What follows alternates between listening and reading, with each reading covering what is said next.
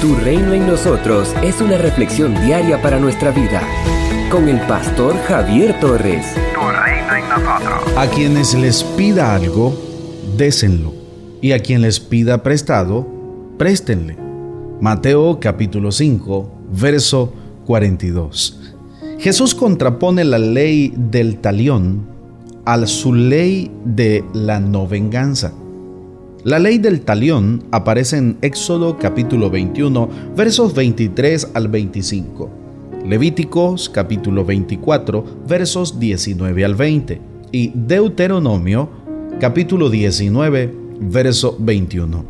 Entre los antiguos pueblos semitas, las lesiones o la muerte que alguien sufría a manos de otro debían ser vengadas por el pariente más próximo de la víctima. A dicho pariente lo llamaban vengador de la sangre. Esos vengadores practicaban con frecuencia una acción de castigo desproporcionada al daño inicial. Por eso, la ley del talión viene a poner límite a tales excesos, estableciendo que la venganza debía ajustarse a la gravedad del daño recibido.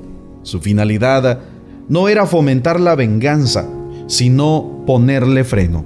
Solo una vida por una vida, y no siete o setenta y siete como en el canto de Lamec. Génesis capítulo 4, versículos 23 al 24.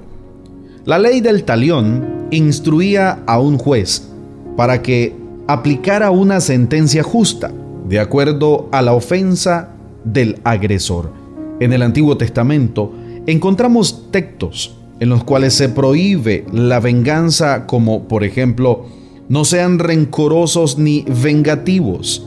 Génesis capítulo 4 versículos 23 al 24. El sabio también aconseja, nunca hables de tomar venganza, mejor confía en Dios y Él vendrá en tu ayuda. Proverbios capítulo 20 versículo 22. Y Nunca pienses en la venganza. Abandona esa idea. Proverbios capítulo 24, verso 29. El apóstol Pablo, conocedor de las escrituras, nos dice, queridos hermanos, no busquen la venganza, sino dejen que Dios se encargue de castigar a los malvados. Pues en la Biblia Dios dice, a mí me toca vengarme, yo daré a cada cual su merecido.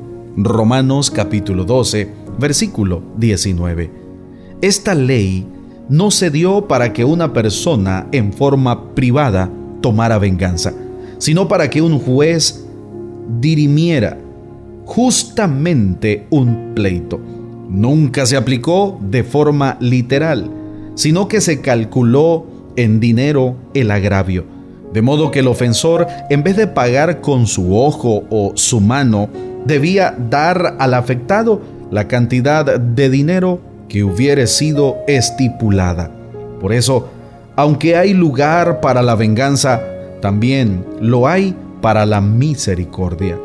El Señor Jesús enseñará entonces que no es suficiente limitar la venganza, sino que debe erradicarse por completo de la vida de sus discípulos.